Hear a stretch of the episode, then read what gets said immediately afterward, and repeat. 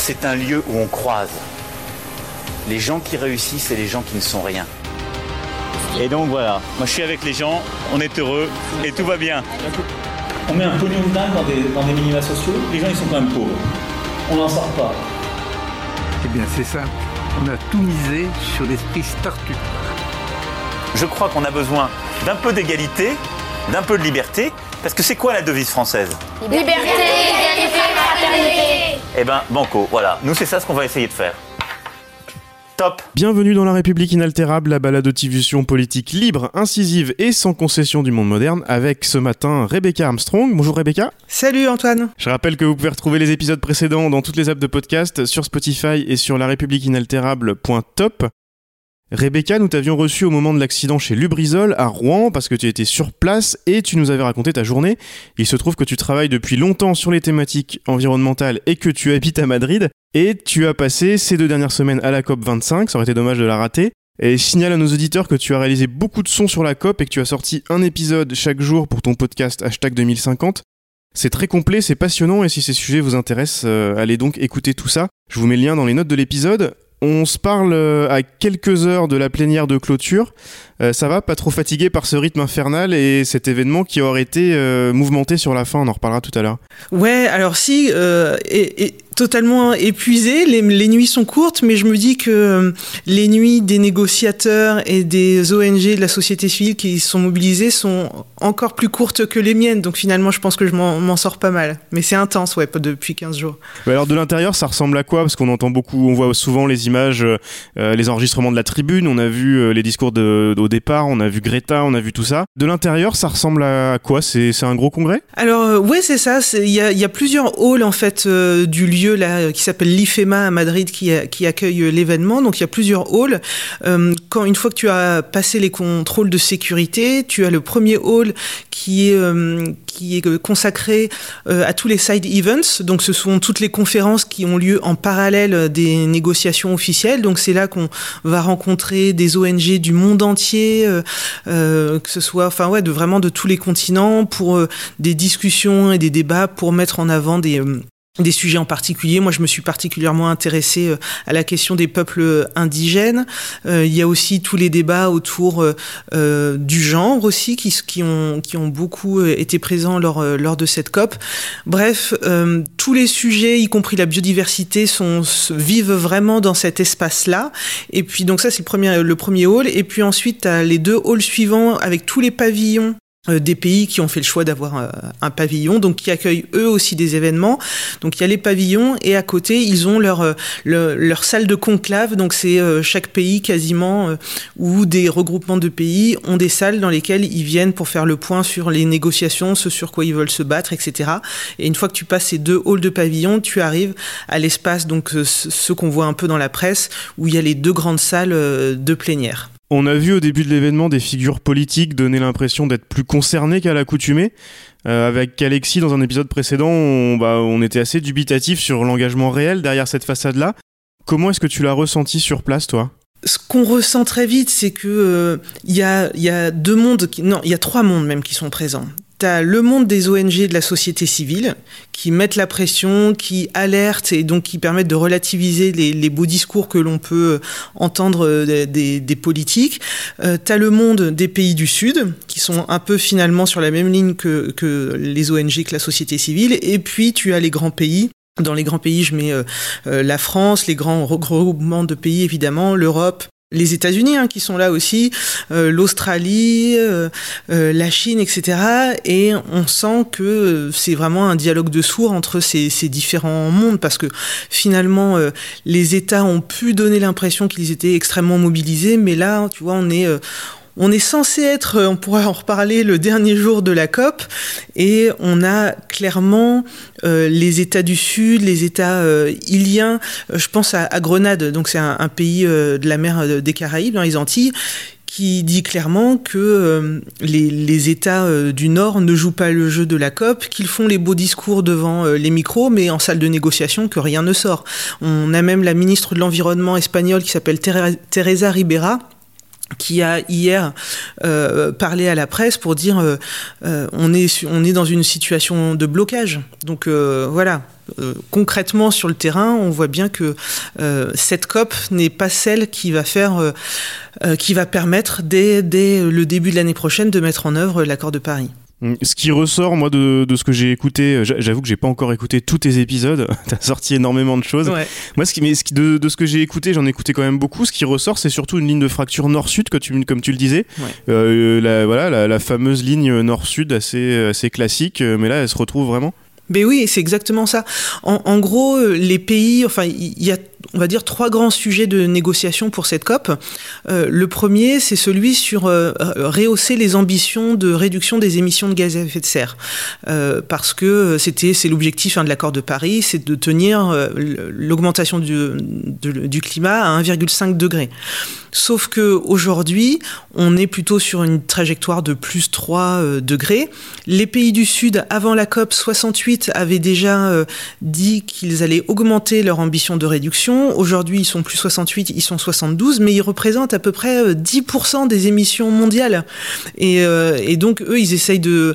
euh, ce sont les premiers impactés. Quand je parlais des États... euh, euh, euh, des îles dans, la Caraïbe, etc., ou d'autres dans le Pacifique, eux, ils le voient vraiment concrètement tous les jours, l'im- l'impact du changement climatique. Donc, euh, ils ne représentent en termes d'émissions quasiment rien, et ils essayent de faire pression pour que les grands pays bougent, mais ça n'est pas le cas. Alors, tu vois, Laurence Toubiana, qui avait, c'est elle qui avait un peu conduit les négociations de, de la COP 21, elle, elle dit, c'est ce qu'elle disait tout récemment, euh, cette année, les grands pays, ils veulent pas bouger, quoi. Ils veulent rien annoncer. Il y a trop de choses qui doivent se passer euh, en 2020, notamment euh, l'élection aux États-Unis.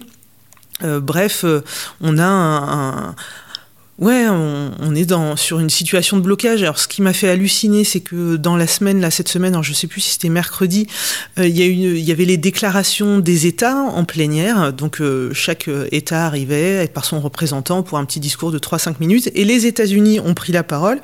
Alors, j'ai pas, pas noté qui, qui prenait la parole hein, pour représenter les États-Unis. Peu importe. En gros, le discours, c'était OK, on sort de l'accord de Paris, mais nous allons continuer à être des leaders, à donner l'exemple. Et en égrenant les exemples, dedans, il y avait euh, on va faire du charbon propre. Donc, euh, enfin, moi, j'aimerais qu'on m'explique ce que c'est que le charbon propre, quoi. Donc, euh, ouais, c'est c'est une, vraiment une, une situation compliquée. Et les ONG, euh, aujourd'hui, il va y avoir toutes les conférences de presse des ONG et leur discours est clair. On n'y est pas du tout, quoi. Tu le disais, il y a les il y a les ONG. Est-ce que les industriels, euh, tous les industriels de la croissance verte, etc., les startups euh, pour euh, Make the Planet Great Again et compagnie, est-ce qu'ils sont là aussi? Est-ce qu'ils font pression? Est-ce qu'ils sont peut-être un petit peu plus dans les coulisses? Alors, je pense qu'ils sont euh, beaucoup dans la coulisse. Néanmoins, on a quand même vu Shell, le groupe Shell pétrolier, qui, qui participait à un side event. Et donc, évidemment, les ONG ne l'ont pas raté. Je ne sais pas si tu as vu passer cette photo où il y avait plein de jeunes avec des yeux de dessinés euh, à l'intérieur des mains et pour dire le on vous voit, quoi. On voit que vous êtes là. Donc, euh, le, le side event a été perturbé. Moi, dans la liste des, des ONG accréditées, j'ai vu qu'il y avait l'Association canadienne des producteurs de pétrole. Alors, je les ai pas trouvés sur place, euh, mais ils sont là.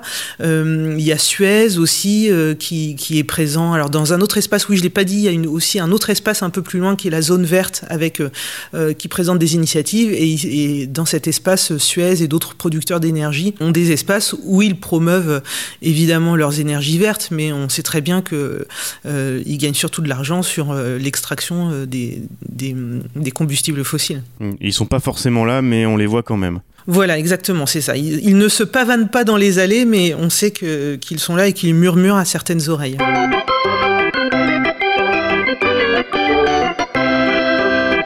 On vous voit, vous voit, vous voit, voit, vous voit, on vous voit. Cette semaine, on a aussi euh, entendu les annonces de la Commission européenne, la nouvelle Commission européenne, avec ce Green Deal euh, européen. Euh, alors le, le calendrier euh, que coïncidait, ça, ça tombait pas trop mal. Euh, on a vu des ambitions, notamment à horizon 2050. Alors au-delà de la date que tu aimes particulièrement, euh, on se rappelle Oui. que ton podcast s'appelle hashtag 2050. Bon, c'est bien, mais euh, est-ce que c'est pas un peu trop tard? Et est-ce que ce Green Deal européen, alors j'imagine qu'on en a parlé à la COP, est-ce que ce serait pas, euh, pour reprendre les, mots de notre président, euh, de la pipe complète? Mais ouais, en fait, alors le, Green Deal, c'est vrai que c'est bien gentil de faire référence à 2050, euh, mais concrètement, là, quand on parle des émissions de gaz, à, des réductions de gaz à effet de serre, les prévoir pour dans 30 ans, c'est trop loin. C'est comme quand, pour une poisson, nous annonce qu'on n'utilisera plus de, de plastique à usage unique en 2040 en France. Euh, là, les objectifs, c'est que les pays s'engagent sur des réductions d'émissions à l'horizon 2030, sur les 10 ans qui viennent. Euh, et puis 2050, c'est facile aussi de faire toutes les annonces, parce que quelle politique qui prend euh, part à un vote ou qui fait une déclaration sur 2050 sera là en 2050 pour rendre des comptes de ce qui se passe ou pas. On sait qu'en 30 ans, politiquement, il peut se passer plein de choses, alors que 10 ans, c'est un horizon plus concret. Et puis le Green Deal. Ok, il parle de 2050, euh, mais aujourd'hui c'est une proposition. Faut qu'il soit euh, euh, voté. Il faut que ensuite il prévoit plein, parce que en gros il est absolument pas concret. hein. Il donne, c'est une loi symbolique qui, euh, qui annonce plein de bonnes intentions, mais concrètement il y a rien dedans. Euh, donc le concret doit arriver en mars prochain. Oui, voilà, c'est ça, mars prochain pour une loi, la première loi européenne sur le climat. Ensuite, au mois de juin, il doit y avoir des décisions pour euh, augmenter la réduction européenne des émissions de gaz à effet de serre avec un objectif d'être dans une réduction de, 5 de 50 à 55% à l'horizon 2030, sauf que pour euh, être dans l'accord de Paris, c'est 65% minimum de réduction. Donc, euh, ouais, faut, attendre de voir. Et puis, quand on voit que le, le Conseil européen, là, a aussi annoncé euh, cette nuit ou hier que euh, ok pour la neutralité carbone en 2050 mais sans la Polo- Pologne et on voit que euh, ça a été hyper dur à négocier pour négocier un truc pour 2050 quoi. Ouais, et on, voit bien que de toute façon que les, les jeunes générations ne, ne se font pas avoir. Je voulais te parler de la fin de cette COP parce que ça fait ça fait un peu plus d'un an maintenant que que les jeunes sont dans la rue le vendredi. On les a vus aussi à cette COP. Euh, Il y a eu des manifs, il y a eu un envahissement de la tribune. Euh, Raconte-nous un petit peu ce qui s'est passé là sur cette deuxième semaine. Ouais, bah donc tous les jours en fait depuis la COP, il y a eu des petits happenings, on va dire, pour pour euh, alerter, pour mobiliser les journalistes parce qu'évidemment il y a énormément de journalistes euh, qui sont présents. Et puis cette semaine, c'est monté d'un cran. Euh, il y a eu, comme tu le disais, euh, euh, des jeunes qui sont montés sur euh, sur la scène de, la plénière avec toujours ce symbole euh, des mains dessiné à l'intérieur de leurs mains. Ils ont chanté plusieurs chants, ça a duré euh, euh, une bonne dizaine de minutes jusqu'à ce que la sécurité euh, commence à stresser, à leur dire bon bah maintenant euh, faut partir, etc. Donc ça c'était le le matin et puis un peu plus tard dans dans la journée.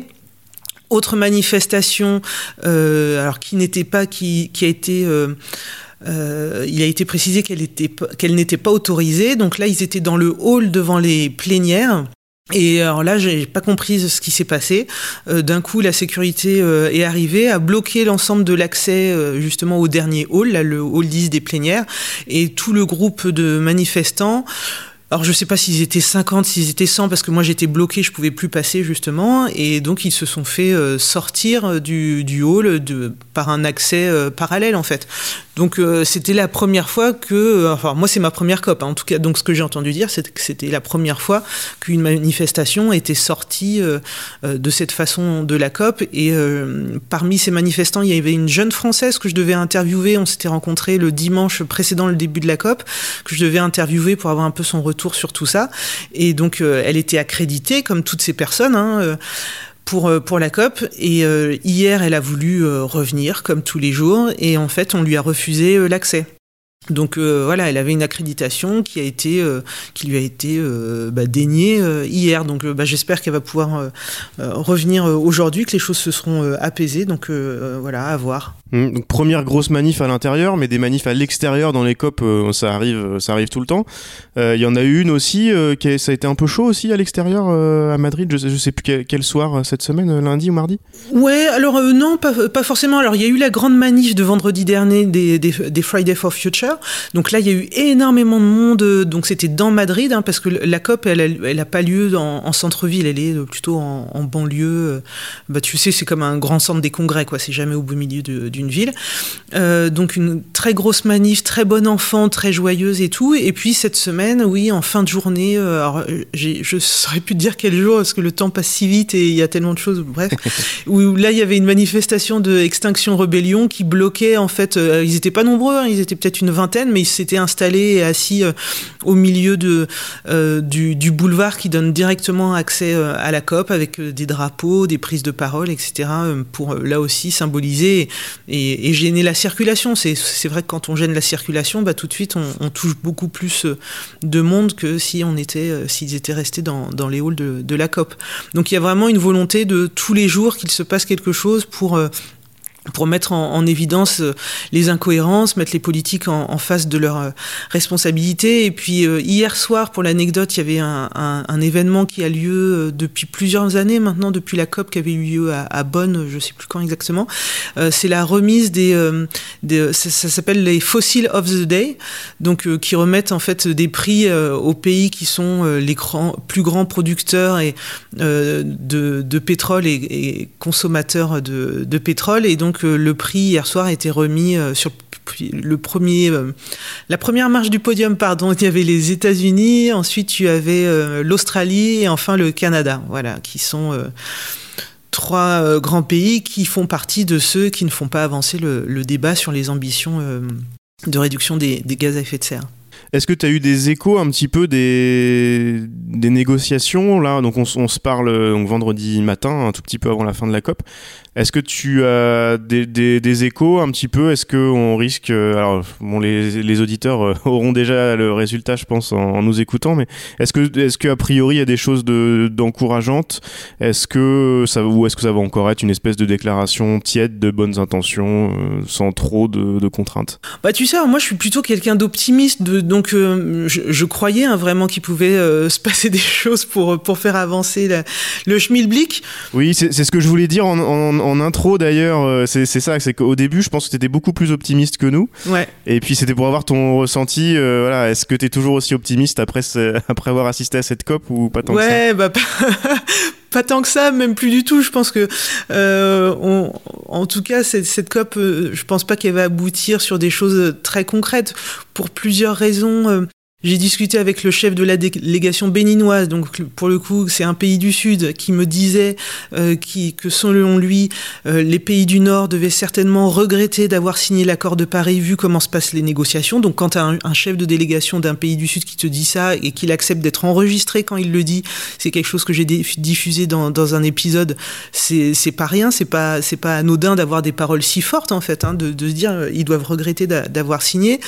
Euh, hier soir, je participer à la première partie euh, de, de, la plénière de clôture où en fait, si tu veux, ce sont euh, les, groupes de travail qui remettent leurs conclusions à la présidente de la COP, donc la ministre de l'environnement chilienne Carolina Schmidt, euh, qui, qui donc voilà, qui lui remettent leurs conclusions et qui lui demandent bah, de prendre la main pour pour la suite. Et en gros, tous les rapports qui ont été faits, c'était nous n'avons pas pu aboutir à un consensus, nous n'avons pas pu terminer nos travaux donc nous vous demandons de prendre, reprendre la main pour euh, faire avancer les choses. Et donc ça, c'était hier soir entre 18h30 euh, et 20h. Euh, donc sur aucun sujet, il y a eu un, consensus. Un autre point, dossier chaud de, de cette COP, c'était la question des loss and damage. Donc c'est les pertes et préjudices qui doit être un dispositif qui est prévu par l'accord de Paris euh, et qui permettrait d'aider les pays du Sud les plus impactés déjà par la crise climatique euh, de pouvoir, euh, euh pas pour l'adaptation, pour réparer, pour euh, euh, voilà, pour pouvoir se relever en fait de, de, la crise climatique. Et là aussi, ça ne bouge pas. Il y a un blocage. Les pays du Nord ne veulent pas payer. Ils trouvent, ils considèrent tout le temps qu'il y a une autre bonne raison pour expliquer cette sécheresse, ces inondations, ces cyclones, etc que le climat, pour éviter d'avoir euh, euh, à s'engager et à réparer euh, auprès de, de ces États et de ces populations. donc ouais, clairement, je suis pas je suis pas optimiste. Et puis ce murmure de plus en plus fort que finalement la COP la fin de la COP c'est pas aujourd'hui hein, c'est plutôt demain dimanche. On parle même de lundi. Donc affaire à suivre. Je sais pas si mon accréditation sera prolongée si jamais la, COP se poursuit. Mais voilà il y a aujourd'hui il y a deux séances plénières à 13h un, premier point par la présidente de, de, la COP. Et puis ensuite la, la plénière reprend à 18h on verra à ce moment-là, mais euh, tous les, voyants sont plutôt euh, à l'orange ou, au rouge, et, on, et je vois pas euh, comment les choses ont pu se débloquer dans la nuit et dans la journée d'aujourd'hui. Certains médias et certains États même euh, disaient au début de la COP, moi j'avais lu ça, que c'était de toute façon fallait pas en attendre grand chose. C'était une COP plutôt technique, pas pas très voilà, pas très engageante. Euh, plutôt versus une COP plus politique à l'année prochaine à Glasgow où là on va voir ce qu'on va voir. Euh, est-ce que qu'est-ce que t'en penses? Est-ce que de ce que t'as vu ça, ça a peu bougé euh, en un an? Alors de toute façon les, mobilisations, peut-être que la pression de la société civile va faire que ça va bouger, mais euh, Qu'est-ce que tu en penses de cette euh, distinction entre les deux? Ouais, alors ça c'est reconnu par tout le monde que euh, cette COP 25, est, son rôle c'était de, de clarifier les mécanismes qui, euh, permettent de mettre en œuvre l'accord de Paris. Parce qu'en gros, il y a eu deux ères en fait sur les accords climatiques. Il y a d'abord le protocole de Kyoto, donc qui est arrivé à échéance euh, et qui arrive à, échéance là maintenant pour 2020. Et donc l'accord de Paris qui a été voté en 2015, il y avait tout un temps un peu de, calage, de mise en œuvre, de définition des mécanismes qui devait en fait euh, être clôturé euh, cette année avec les mécanismes au clair pour qu'on parte concrètement sur de bonnes bases et que la COP 26 euh, c'était la COP des nouvelles ambitions pour aller encore plus loin. Et donc la présidente de, de la COP 26 qui s'appelle Claire O'Neill elle ce qu'elle dit très clairement c'est que si les aspects techniques ne sont pas calés dès maintenant comment on va pouvoir travailler euh, sur, euh, sur rehausser nos ambitions. Parce que, alors, je sais pas si tu as écouté mon épisode avec euh, le, le, fondateur de l'ONG euh, Énergie 2050. Il ouais. dit oui, on nous dit c'est du technique, mais non, c'est des choix politiques parce que les questions techniques qu'il faut régler aujourd'hui, c'est quelle est la transparence euh, de la comptabilisation euh, de la réduction des émissions de gaz à effet de serre. Alors, ça peut être technique, hein, la, comptabilisation, sauf que euh, c'était encore dit hier soir, la transparence, elle est indispensable pour qu'on puisse se faire confiance et avancer. Et quand la Chine obtient un délai euh, pendant cette COP, la COP 25, pour dire bah, la transparence, finalement, euh, on réglera ça plus tard, donc euh, ça veut dire qu'il faut qu'on accepte que les pays nous disent oh, ben, moi j'ai réduit de temps, mais quand on va demander comment ils ont calculé leur truc, ils vont dire ah, non, non, ça, ça nous regarde, c'est pas votre problème. Donc tu vois, il y a c'est euh, donc les questions de, de transparence, euh, comment on indemnise les pays les plus touchés. Oui, c'est de la technique, mais c'est politique de décider d'accepter de, de, de, réparer, de savoir combien on met, comment on finance. Et bref, c'est se dire que c'est technique, c'est se cacher en fait derrière des arguments un peu voilà, c'est l'administration, c'est les euh, c'est la c'est la diplomatie, etc. Alors que les, les questions elles sont hautement politiques. Et comme je te le disais, voilà, Caroline euh, Claire O'Neill a dit euh, comment on va travailler l'année prochaine si on n'a pas réglé tous ces sujets-là euh, aujourd'hui. Oui, c'est un peu toujours le problème. On essaye de camoufler de la politique derrière la technique, c'est bien pratique. Ouais, exactement. J'avais une question pour finir, euh, peut-être un, un, petit peu plus personnelle. Dans tous les gens que tu as rencontrés, quelle rencontre euh, voilà, t'as peut-être peu plus marqué, euh, peut-être avec justement ces, ces pays du Sud, euh, ces, ces Iliens euh, qui ont peut-être une, une, vision qui t'a touché un peu plus ou un retour, euh, retour d'expérience aussi. Enfin, retour d'expérience, je, par, je parle comme dans la Startup Nation, pas, pas retour d'expérience, mais retour de vie, tout simplement. Est-ce qu'il y a quoi, voilà, une rencontre comme ça et peut-être un épisode du coup, mm -hmm. ou, ou, même hors épisode, peut-être quelqu'un comme ça que t'as rencontré entre deux couloirs, que t'as pas forcément enregistré Ouais, alors c'est pas forcément une rencontre, c'est des rencontres, c'est toutes, toutes les rencontres sur la question des peuples indigènes. Donc il euh, y a un épisode où j'ai discuté avec le représentant de, euh, peuples indigènes du bassin amazonien euh, qui, bah, qui couvre plusieurs pays, mais lui en l'occurrence il, il, était colombien. Euh, euh, bah en fait, c'est des voix qu'on qu n'entend pas, alors qu'on peut entendre de loin. Si on s'intéresse au sujet, on peut lire, voir des reportages, lire des sujets, mais avoir les personnes là avec qui on peut discuter. Hier, j'ai discuté avec un, un, groupe de jeunes, euh, des tout jeunes, hein, et qui avaient entre euh, 18 et 23 ans, qui venaient euh, du Brésil euh, et qui revendiquaient euh, leur appartenance à un peuple indigène et qui sont là pour entendre, pour faire valoir leur mode de vie, etc. Et tu dis, oh, je ça me fait drôle parce que je suis même ému, tu vois, d'en parler et de se dire euh, ouais tous ces gens qu'on n'entend pas ils sont là ils, protègent euh, enfin ils ont une façon de vivre ancestrale ils ont mais en même temps en étant pleinement inscrits dans la modernité parce que ils, ils savent démontrer expliquer comment leur mode de vie leur façon de construire leur rapport euh, aux écosystèmes euh, préserve la biodiversité a, un impact positif sur les enjeux climatiques. Et puis en même temps ils t'expliquent que euh, bah voilà le Brésil de Bolsonaro euh, leur, leur fait extrêmement ma mal en Colombie des meurtres de leaders de peuples de, de ces peuples euh, voilà des assassinats etc donc tu te dis euh, ouais la question climatique en fait faut se rendre compte à quel point elle est euh, c'est une question de euh, profondément euh, d'humain de, de respect des droits des, des peuples et qu'ils sont bafoués dans plein d'endroits du monde. Et ça je pense que tu vois je le savais intellectuellement et là je pense que j'en suis encore plus consciente euh, pleine, pleinement consciente quoi. Donc ouais je crois que c'est ces sujets là sur les peuples indigènes qui, qui m'a le, le plus marqué ouais Ok, super. Bah merci beaucoup pour ton, ton retour. Et bah de rien. Euh, dès que je raccroche, je file parce qu'il y a une conférence de presse qui m'attend. Ouh là là, dans 13 minutes, je serai pas à l'heure. Super, ah, désolé. bah merci beaucoup. À bientôt, à très bientôt, Rebecca. Bonne fin de COP. Merci à toi. Ciao, salut. Top